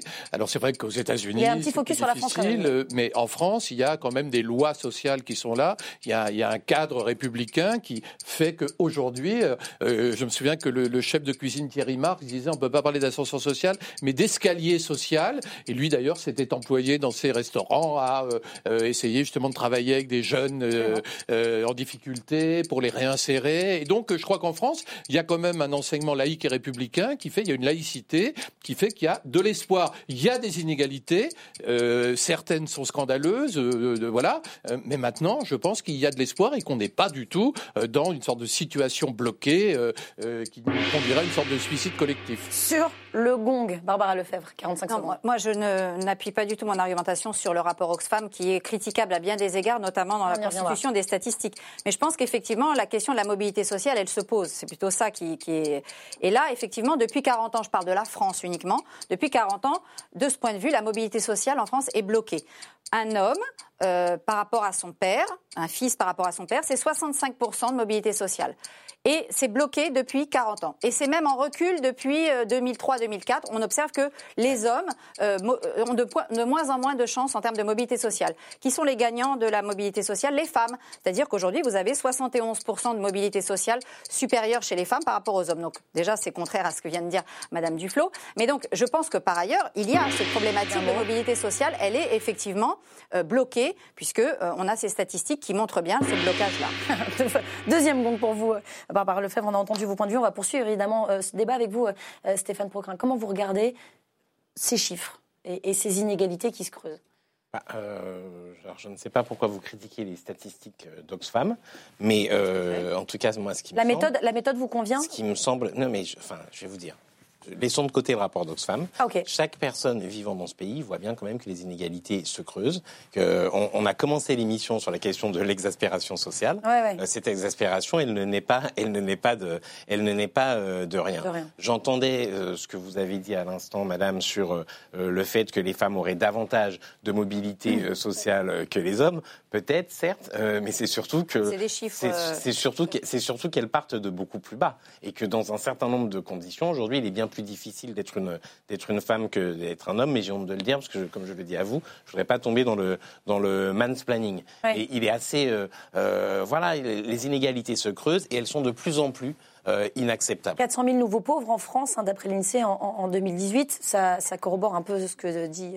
Oui, mais les- les- la- alors la question de la pauvreté, c'est une chose. La question des statistiques établies par Oxfam, qui, euh, euh, moi, quand j'entends des punchlines du genre, si vous aviez pu économiser 8 000 euros par jour depuis le 14 juillet 1789, vous n'auriez que 1% de la fortune de Bernard Arnault. 1% de la fortune de Bernard Arnault. Absolument, Mais ça ne veut rien dire. Enfin, c'est- même pas de l'économie pour les nuls. Esther Duflo, notre prix Nobel de de- de- d'économie, Ah, quand même elle doit s'arracher. grâce à vos yeux. Oui, c'est ça. Esther Elle s'appelle oui, Esther, voilà. pour le coup. Mais celle-ci, oui, elle a grâce à mes yeux parce que c'est un travail scientifique. C'est pas euh, Madame Duflo qui est euh, qui. pas la même. C'est pas la même. Esther Duflo, le prix Nobel d'économie. Et, et pourtant, Esther qui Duflo soulignait aussi certaines inéga- mais elle inégalités en travaille, France. elle travaille juste, oui, tout à fait, mais elle Par- travaille sur d'autres paramètres qui sont uniquement les paramètres de patrimoine qu'utilise Oxfam, en plus qui mélange les patrimoines bruts, les patrimoines nets. Enfin, l'étude statistique, l'outil statistique qui est utilisé est un outil qui va dans le sens idéologique d'Oxfam, et ça, à la limite, ça me gêne Mais pas. sur le fond, les la inégalités, réalité, oui, voilà, augmentent si ou vous pas prenez, non mais Les, les inégalités augmentent ou pas Parce Si que les, prenez- les travaux d'Esther Duflo euh, euh, auxquels vous faites Oui, référence prouve prouvent la même exactement chose. ça. en Voilà, fait. elle prouve qu'il y a une aggravation, oui, des inégalités, mais elle met en, en relief les moyens euh, qui ont été mis en œuvre, notamment en France, pour les réduire et que la France a réussi davantage que d'autres pays à limiter les effets sur la population de ces inégalités. Ce qui veut dire, par exemple, que vous avez un taux de pauvreté en France qui reste insupportable, certes, que le, le- le chiffre de 14% des ménages est un chiffre trop élevé, mais qui reste nettement inférieur et qui s'aggrave moins que dans d'autres pays euh, de, de l'OCDE. Donc on voit bien qu'il y a des efforts qui sont faits, notamment si vous regardez le coefficient de Gini. De Gini, oui, absolument. Qui Qui est à était 0,20. à 0,33 en 1970 en France, on est à 0,28 0,28 aujourd'hui. Aux États-Unis, on est à 0,39. Donc les États-Unis sont un pays bien plus inégal, où les inégalités sont bien plus puissantes que la France. La France fait des efforts. Ça reste insatisfaisant. Si les États-Unis sont d'accord avec euh, vous. modèle en matière de lutte contre les inégalités, on ne va pas s'en sortir. Non, je vous dis le non, contraire. On est d'accord, que, justement. oui. Non, donc là-dessus, la là-dessus, France on est a un matelas mais- social qui lui permet Mais qu'est-ce qui vous choque dans le fait Je voudrais revenir sur ce que vous dites. Vous dites que c'est absurde. De... Alors c'est un peu une métaphore cette histoire de 1789 et 8000 euros euh, par Ça, jour. les punchlines qui veulent pas- rien dire, surtout. Non, mais euh, pardon, euh, ça, ça dit. Elle vous parle Elle vous Ah, parle moi, cette phrase moi, moi, ça me parle parce que ça dit quand même quelque chose. Ça dit qu'il y, a des- qu'il y a des gens immensément riches Oui. et des gens très pauvres. Et là, pour le coup, c'est un ça, débat. bien sûr. Et pour le coup, c'est quand même. Oui, mais c'est aussi un débat de philosophie politique sur la manière dont on vit ensemble. Il y a des gens dont je suis, et c'est pas du tout être anti-riche que de dire ça, qui disent que globalement réduire l'échelle, réduire l'écart, l'échelle des écarts entre les plus riches et les plus pauvres, eh bien, euh, ce serait une bonne chose. Moi, premièrement, et deuxièmement, ça consoliderait pas- notre démocratie. C'est pas de façon absolue, de cette façon. Par exemple, il serait normal de considérer qu'il ne peut pas, il va y avoir un certain ratio entre le patron de l'entreprise et le dernier de ses salariés. Là-dessus, je suis d'accord. Mais quand on fait des espèces de phrases, comme le fait Oxfam, des statistiques tellement englobantes sur l'ensemble de la population, euh, à la fois française ou en noyant la population française dans des statistiques internationales qui veulent plus rien dire, on ne va pas comparer euh, un ouvrier français avec un ouvrier du Burkina Faso. C'est des choses qui n'ont aucun sens. Par ailleurs, des fois, c'est intéressant l'approche comparative, parce que Oxfam est Non, mais une- l'approche comparative, oui, Oxfam- quand on compare est la une même ONG chose. Donc Bah son oui, sujet, oui, oui. c'est Là, en l'occurrence, l'international. le focus qui a été mis sur la France, notamment par le- la, la médiatisation de Madame Duflo et de la porte-parole, qui n'est plus euh, Madame Aubry, puisque Madame Aubry, depuis, hein, puisque euh, Elle travaille au Parlement France européen. Voilà, maintenant elle est, à la France C'est insoumise. QFD, députée. j'imagine, dans votre non, esprit, mais la- ben, la c'est-à-dire que Oxfam, Oxfam répond quand même à une certaine, euh, à un certain courant idéologique, oui. Alors, Oui, les gens sont Gosgen, vous vouliez réagir non, mais qu'on dise pas juste, c'est une ONG. C'est pas qu'une, c'est ONG. quoi, très franchement. C'est une, bombe à retardement, hein, des statistiques comme ça, et c'est réel. Euh, L'inégalité, elle existe, elle elle est liée au système. Moi, je ne suis pas capable de vous dire comment il faut réformer le système. Je sais bien que la France fait, de ce point de vue, un travail qui est souvent plus approfondi que la plupart des autres démocraties occidentales. mais est-ce qu'on devrait redistribuer plus, par exemple? Mais je, je ne sais pas, le système lui-même se crée. bien timide, Monsieur Oui. Bien sûr, oui. Bah, enfin, ça il y a un effort, incontestablement. Les Français, mais, mais les Gilets jaunes nous montrent le contraire. On voit bien. Les Gilets jaunes, c'est aussi la conception qu'il y a l'inégalité. Cette notion d'inégalité qui, qui, est, qui est pas nouvelle, hein, ça a toujours existé dans l'histoire de l'humanité. Le système actuel tel qu'il est multinational, la multinationale classique, euh, c'est très difficile à gérer. Moi, je n'ai pas encore, pourtant je suis un libéral, En tout cas, je la n'ai pas réponse, encore trouvé la, question, solution. c'était l'ascenseur social est-il bloqué? Ouais. Non, Un peu. l'ascenseur social n'est pas bloqué. Euh, On fait quand des efforts. quand on est, On fait quand des on efforts est, pour le débloquer. Dans un milieu populaire, euh, grâce à l'école, grâce à l'université, on peut espérer acquérir des diplômes et entrer sur le marché du travail. L'école- le- l'école est un, un peu l'école moins est- qu'avant. Système inégalitaire. Les, classements PISA montrent que L'école républicaine, Exactement, l'école de 1960, de 1970, quand elle n'avait pas renoncé aux exigences de transmission des savoirs, elle permettait cela. Depuis les années moins 90, ma- moins elle a renoncé à ces exigences de transmission. Et là, elle, elle a bloqué l'ascenseur social, ça c'est sûr. Allez, prochain thème, les vœux. positive. Les vœux, Claude Goesgen. Et oui, vous connaissez euh, la tradition. Tant qu'on est en janvier, il est toujours temps de souhaiter la bonne année. Alors cette semaine, Guillaume Pelletier, vice-président euh, du groupe Les Républicains et député euh, du Loir-et-Cher, a voulu transmettre ses meilleurs vœux à ses concitoyens. Il avait même invité un ancien président qui n'a pu réprimer quelques commentaires sur la politique actuelle.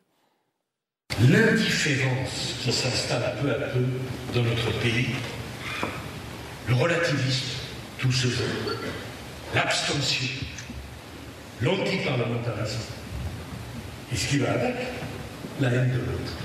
Indifférence, abstention, antiparlementarisme, aide de l'autre. Vous avez là, vous me pardonnerez, et j'espère que tu accepteras que dans un pays laïque, on puisse citer Saint-Jean.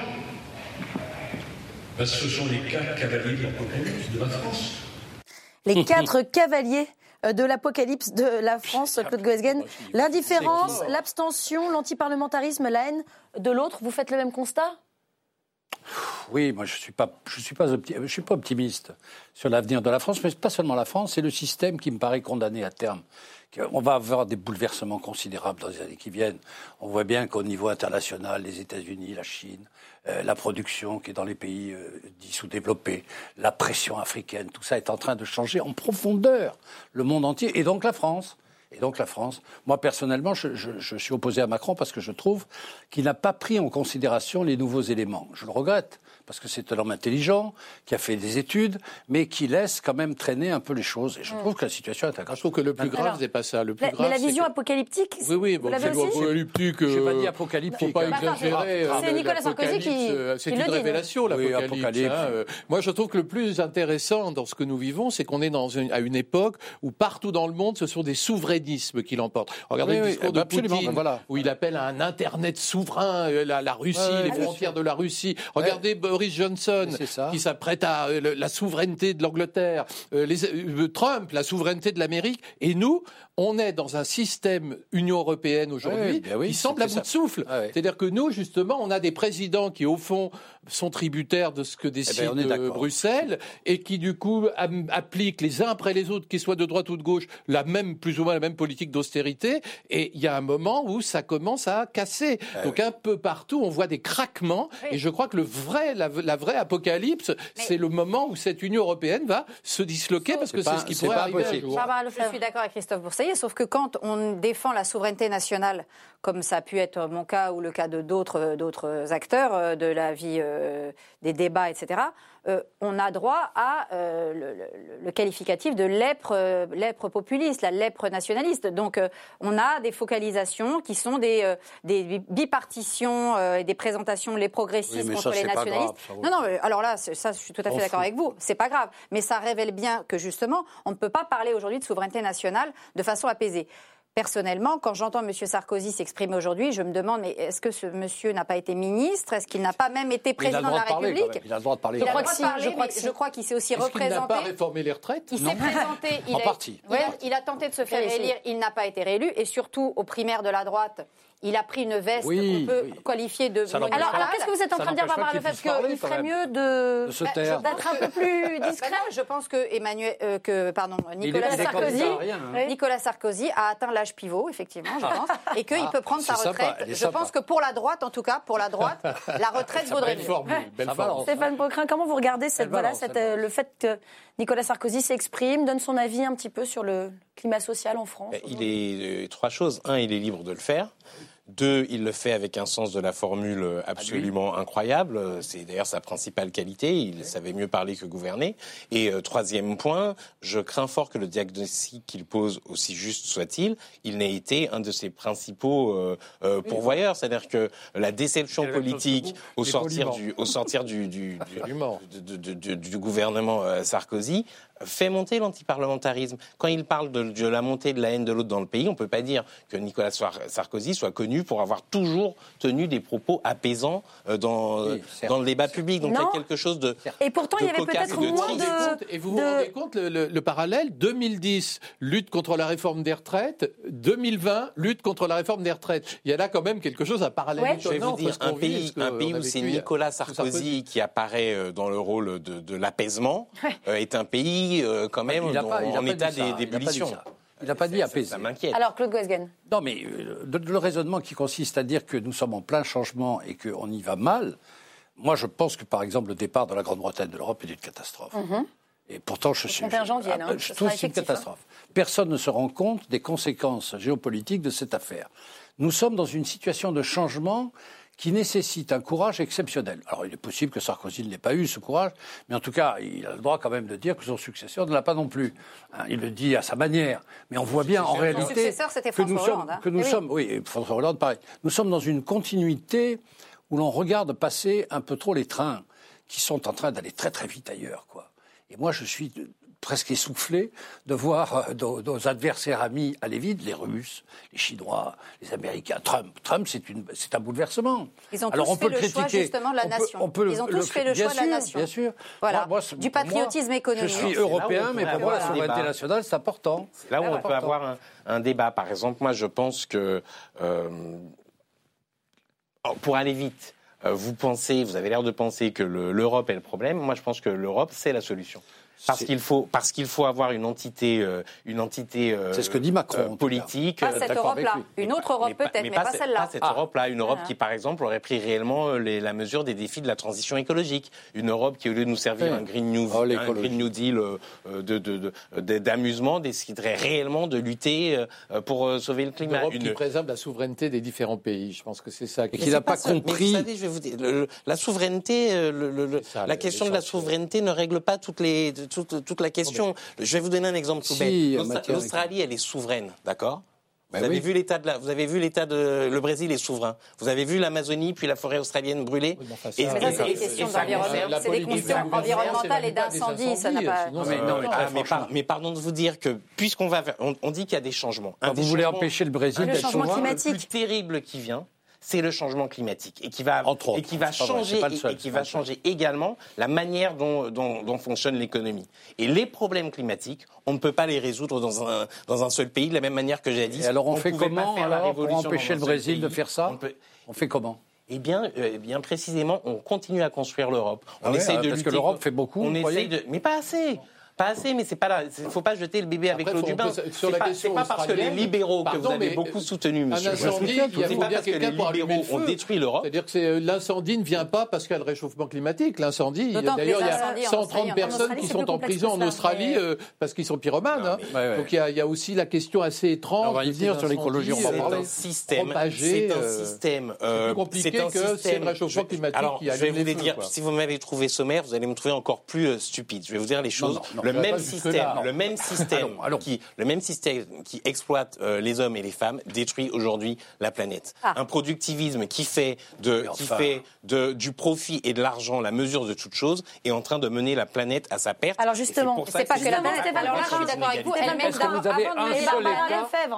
l'humain on va continuer à parler d'écologie. Fernandez l'avait déjà dit en 45. vous voyez. On va continuer à parler d'écologie. Vous m'avez vous fait le, lien parce que est euh, l'État je qui voulais, est un modèle je voulais vous vous parler. arrêter. Ben, attendez, l'État qui est peut-être un modèle, c'est peut-être, euh, c'est peut-être, euh, alors c'est peut-être la France en matière d'écologie, j'en sais rien, en s'appuyant notamment euh, sur le projet de loi anti-gaspillage qui a été euh, voté, euh, qui a été voté donc mardi dernier ici à l'Assemblée nationale par 227 voix, une adoption dont s'est félicitée la secrétaire d'État auprès de la ministre de la Transition écologique et solidaire qu'on écoute tout de suite. 227 contre 10. D'un projet de 13 articles initialement et travaillé par le gouvernement, vous en avez fait un plan d'action de plus de 130 mesures votées à la quasi-unanimité qui va profondément transformer notre façon de consommer, de produire, de gérer nos déchets, mais aussi d'envisager euh, l'avenir. Je reste avec vous, Stéphane Pocrin. Euh, Brune Poisson, elle dit bravo, c'est formidable ce que la France a fait. Vous êtes d'accord Vous aussi, vous dites bravo?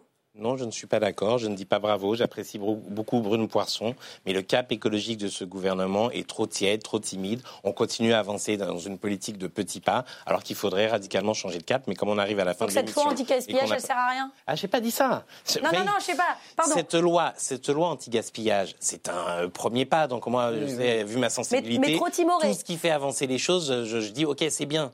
Mais on voit bien que c'est totalement en, en, de- en dessous de la main, en dessous de ce qu'il faudrait faire. Quoi. Et comment est-ce que vous prenez le fait, par exemple, qu'elle utilise le terme de populisme vert pour parler, par exemple, de Yannick Jadot? Parce que là aussi, on voit bien que le gouvernement est toujours dans une rhétorique très euh, euh, agressive à l'égard des populistes Il y aurait maintenant. Alors, donc, il y a le de populisme Ah, là, vert. Alors c'est un autre débat. Ah, mais c'est un autre débat, de Barbara Lefebvre. sur le populisme Ah, vert. ô combien intéressant, mais, mais juste sur cette loi euh, anti-gaspillage, vous- ça vous, vous la trouvez bonne, vous la trouvez juste Non, mais encore une fois, vous trouvez ça intéressant de faire ça? Ben, Ce n'est qu'un premier pas euh, sur la question de, de ces enjeux majeurs que sont les questions d'en- d'enjeux écologiques. Mais encore une fois, C'est pas je pense- suffisant. Non, mais moi je pense qu'il ne faut pas un ministère de l'écologie. Il faut de l'écologie dans tous les ministères et que ça ne devienne absolument pas une idéologie euh, euh, qui serait justement cantonnée dans un couloir. Il faut mettre de l'é- de l'écologie raisonnée partout.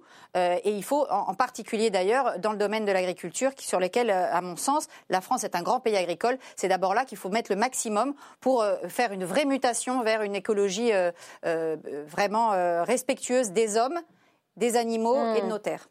Claude Wesgen, c'était une occasion manquée, cette loi anti-gaspillage? Non, non, elle est pas mal. Moi, Vous l'avez vous? Euh, Je sais pas, je ne me rappelle plus. Il appuie sur comme les ça, boutons, mais ça, au moins, c'est clair. Ok. Non, elle m'a pas marqué, quoi. Ok, ok. franchement, c'est Parce pas que une quoi loi. Parce qu'elle est ridicule. Parce qu'elle est ridicule Oui, oui, non, non, bah, j'ai j'ai suivi des débats qui étaient intéressants, mais enfin, franchement, c'est Sur pas... la consigne des bouteilles en Moi, plastique, je trouve sur que les emballages en le- plastique. la seule chose de bien qu'a fait Hollande, à la fin, c'est le climat. C'est bien.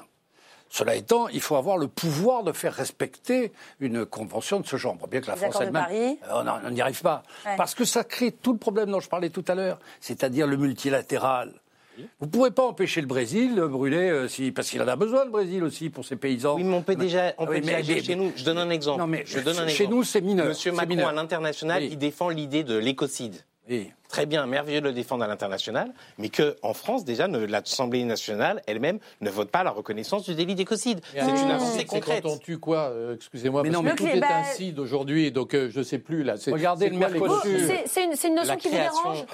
C'est la Bah oui, oui, parce que j'en ai assez c'est de voir ces- ces- volontaire ces- de l'écosystème, j'imagine que ça doit oui, vouloir dire ça. j'imagine, mais euh, je trouve que ce- c'est- cette formule euh, avec ce CID me, me gêne. Ce n'est pas une formule, c'est une- d'uniformisation D'accord, ce n'est pas- c'est Je une- serait une je avancée juridique Je majeure. pense qu'il faut. Non, bah, faut. Bon, là, là, vous êtes en plein délire. Moi, je pense qu'il faut surtout je faire changer les. Oui, je, changer c'est quoi. Je pense qu'il faut faire changer les mentalités. là, C'est là que ça se passe. C'est c'est la loi. Moi, je suis. c'est ce que ce ça- texte essaye de faire. C'est c'est l'écologie du quotidien. Je vous C'est rassure, l'éducation. Alors là, je vous rassure, l'éducation nationale y pourvoit. Ça fait dix ans que nos programmes de géographie se sont transformés en programmes d'écologie. Oui, mais du coup, c'est pas Là-dessus, je peu- rassure. ce- sont des petits pas, c'est Le une tri des poubelles, on et apprend ça en et CM2, on ne on peut y revient, tant petites mieux. mesures. C'est Oui, très bien. D'ailleurs, moi, non, je, pense qu'il faudrait que dans la vie quotidienne, qu'il y ait un certain nombre de mesures de cette nature, mais il faudrait se méfier d'aller vers des politiques de rationnement.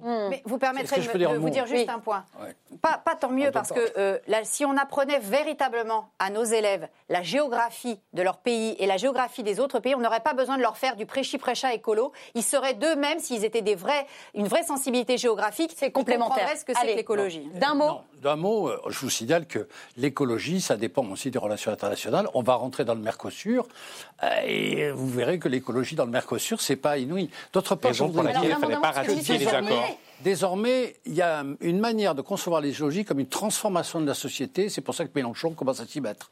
Là, pour le coup, on a du populisme La vert. séance est Allez, suspendue. Voilà, c'est terminé, l'émission est terminée. Merci à tous les quatre d'avoir participé euh, à ce très beau programme qui est déjà, merci, disponible en replay sur le site lcp.fr, mais aussi en podcast sur toutes les plateformes audio.